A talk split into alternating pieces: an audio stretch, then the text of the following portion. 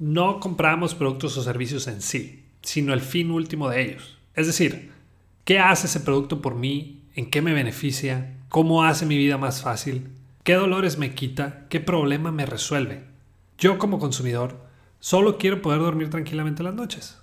¿Crees que con tu producto o servicio puedas lograr eso en mí?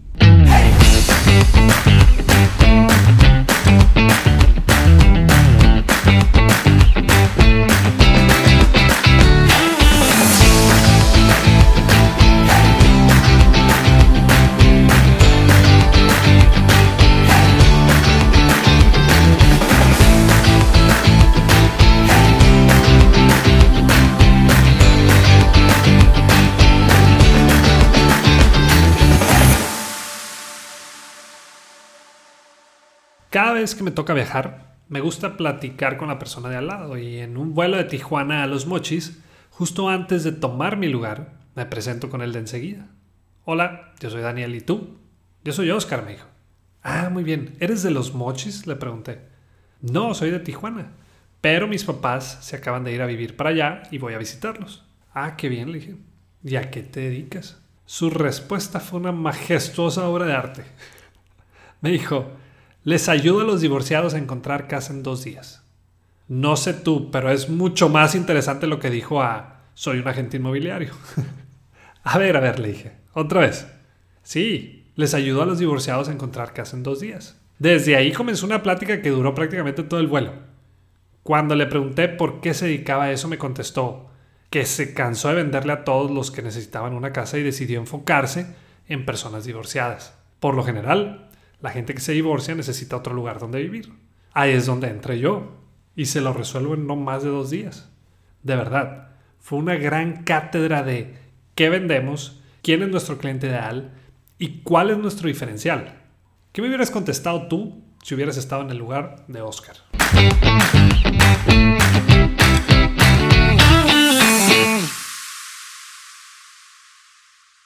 Hola, yo soy Daniel Rodríguez de la Vega y bienvenido al episodio 6 del podcast Bueno, Bonito y Valioso, donde queremos ayudarte a encontrar tu valor en el mercado y que puedas de una vez por todas dejar de competir solo en precio. Un gran saludo y agradecimiento a esas personas que siguen descargando los episodios. Me han hecho llegar grandes preguntas y pueden seguir haciéndolo por las redes sociales que aparecen en la descripción del episodio. Queremos seguir creciendo esta comunidad, así que todos podemos aportar un poco a que esto siga funcionando. En mis conferencias o talleres, la primera pregunta que hago a los asistentes es, ¿qué vendes? La mayoría de las respuestas son algo como carros, casas, seguros, páginas de internet, cortes de cabello, publicidad, viajes, fertilizantes para el campo, clases de yoga, suplementos alimenticios, etc. Si tu respuesta es algo como, no sé bien cómo explicarlo, pero ¿cómo te lo digo? Mi papá eh, lo comenzó hace muchos años y se trata de increíble cómo muchas personas no tienen bien claro qué es lo que venden o a qué se dedican. ¿Qué hay de malo en cada una de esas respuestas? Pues primero, son aburridas. Lo más seguro es que cuando le digas a alguien que vendes carros, te contesten, ah, órale, qué bien. Y listo, fin de la conversación. Y segundo, como mencionaba al inicio, no vendemos el producto o servicio en sí, sino el fin último del mismo. ¿Qué hace ese producto por mí? ¿En qué me beneficia? ¿Cómo hace mi vida más fácil? Qué dolores me quita, qué problema me resuelve. Si lo que vendemos no responde o resuelve cualquiera de esas cuestiones, significa que somos genéricos, o sea, somos más de lo mismo y terminaremos compitiendo en precio. Durante varios años he estado estudiando y analizando la pregunta ¿a qué te dedicas? Que es muy parecida a ¿qué vendes? Y te quiero compartir tres maneras en las que puedes preparar una muy buena respuesta y al mismo tiempo posicionar tu valor esa que engancha a la persona y que la conversación pueda seguir por más tiempo. La primera opción que quiero darte es, alguien te dice, hey, ¿a qué te dedicas? Yo respondería, ayudo a las empresas y llena el espacio. Lo que logramos con esto es un poco de intriga y curiosidad. Por ejemplo, mi respuesta sería algo como, les ayudo a las empresas a convertir a sus clientes actuales en clientes leales. Inmediatamente me dicen, ay, ¿y cómo haces eso? Logro que esa persona tenga la curiosidad de saber un poco más sobre lo que hago. Otra respuesta que utilizo es, les ayuda a las empresas a cumplir sus objetivos y metas de ventas en un tiempo más rápido. Ok, me dicen, eso es precisamente lo que estoy buscando. Para poner un segundo ejemplo de esta opción, hace poco me tocó escuchar este. Les ayuda a las mujeres que están muy ocupadas a tener una semana relajante para que se sientan sanas y llenas de energía por medio del yoga. ¿Cuánta diferencia soy un instructor de yoga? ¿No crees? Así que ahí está la primera. Crea tu propia frase que cause intriga y curiosidad. No es tan difícil, pero sí requiere de un poco de análisis y práctica para que salga de una manera más natural. La segunda es, cuando te pregunten a qué te dedicas, les puedes contestar algo como ¿Alguna vez te has sentido frustrado por la cantidad de clientes que pierdes? ¿O constantemente te cuesta llegar a la meta de ventas anuales en tu empresa? En las dos respuestas por lo general recibo un sí. Y ahí es donde les digo que nosotros podemos ayudarlos a resolver ese detalle problema. Lo que logramos con estas preguntas es involucrar a la persona, ponerle la situación de una manera más real o familiar, cosas que nos suceden en el día a día. Y como tercera opción es una un poco más arriesgada, pero también funciona muy bien. Se trata de revertir la pregunta cuando te la hacen a ti, es decir, cuando te digan a qué te dedicas, puedes contestar, ¿por qué no me dices mejor tú a qué te dedicas y entonces yo te digo cómo puedo ayudarte con lo que yo hago? Lo primero que logramos con esto es alargar un poco la conversación, es decir, le pasamos la pelotita a ellos para nosotros poder contestarle de acuerdo a su trabajo o profesión. Por ejemplo, Daniel, fíjate que nos dedicamos a la venta de semillas de maíz para los agricultores. Y yo entonces le puedo contestar, Qué bien, no hace mucho me tocó trabajar con una empresa de insumos agrícolas y logramos reducir en un 5% los clientes que se perdían año con año. Con solo eso pudimos duplicar el crecimiento de la empresa. La respuesta por lo general es, ah, qué bien, ¿y cómo lo haces? Listo, crece el interés y la curiosidad de esa persona. Y ahí están las tres opciones que puedes utilizar para la próxima vez que te pregunten qué vendes o a qué te dedicas. En el momento en el que comencemos a sonar como los demás o los del montón, esa persona dejará de escucharnos o ponernos atención. Y el ejercicio para esta semana tiene que ver mucho con el tema de hoy y es, crea tu propia frase. Toma en cuenta las tres opciones que vimos. Sé creativo y busca que te salga de la manera más natural posible.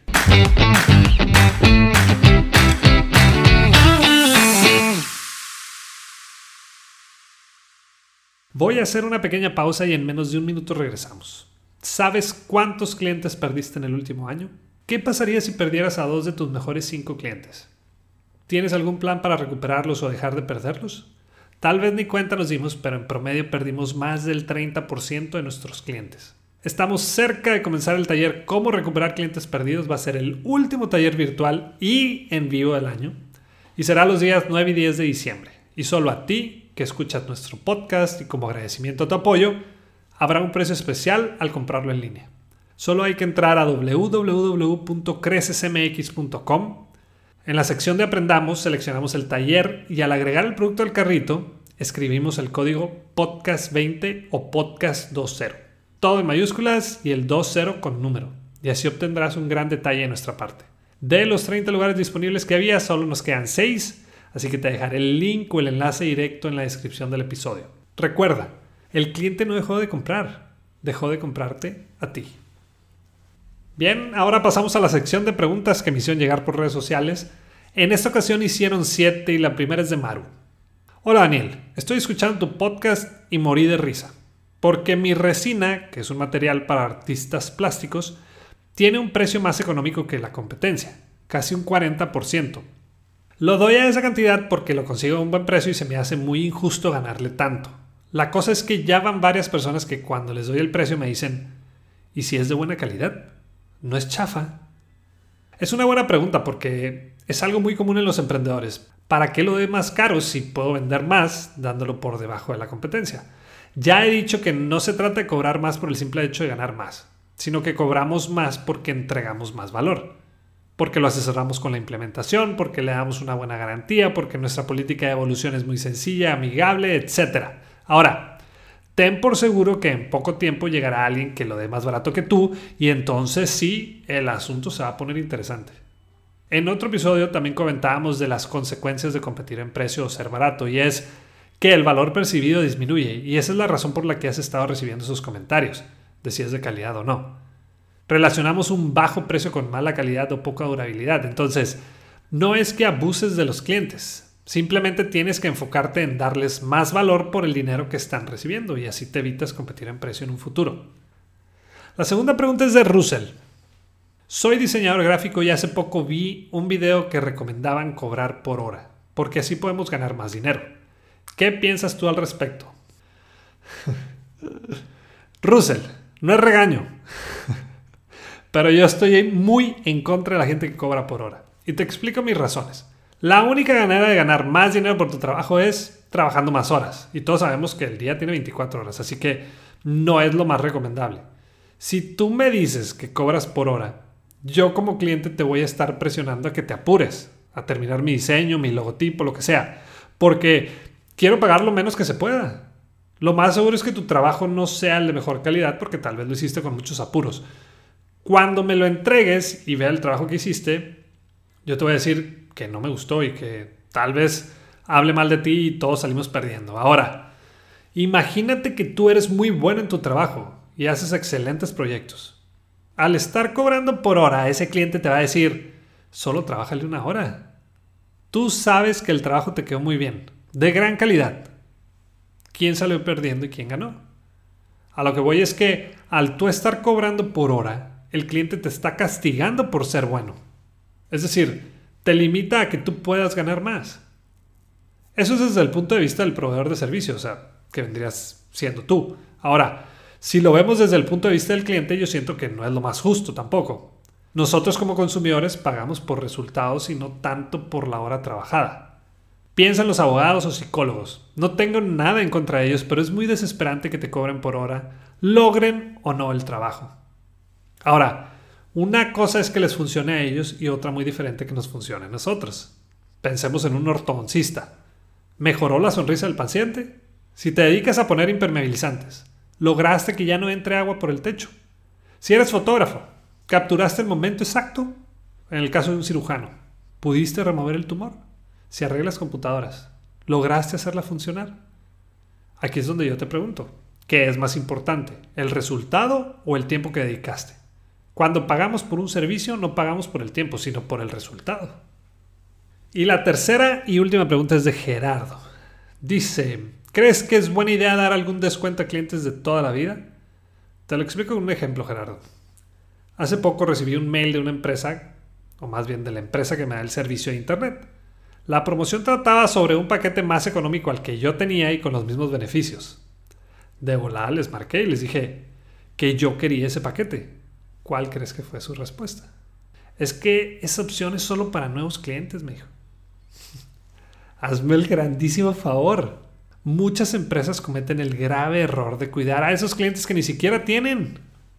Y a los que hemos estado con ellos por mucho tiempo, solo nos dan las gracias al momento de hacer el pago mensual. Saben que no soy muy aficionado a los descuentos, pero sí existen buenos descuentos. Y si algún día tienes pensado dar uno, toma en cuenta a tus clientes más leales. Es una sencilla manera de agradecerles su lealtad. Y ahí está, terminamos un episodio más, espero que te haya gustado, no olvides enviarme tu pregunta más tardar el día viernes porque los sábados grabamos y así podemos incluirla en el siguiente episodio. Recuerda que buscamos buenas preguntas de esas que nos dejen pensando y que puedan ser de utilidad para toda la comunidad. De nuevo, te agradezco por escucharnos y solo te pido un grandísimo favor. Si te gustó este episodio, compártelo en tus redes sociales y así podremos ayudar a más personas o empresas a que encuentren su propio valor en el mercado.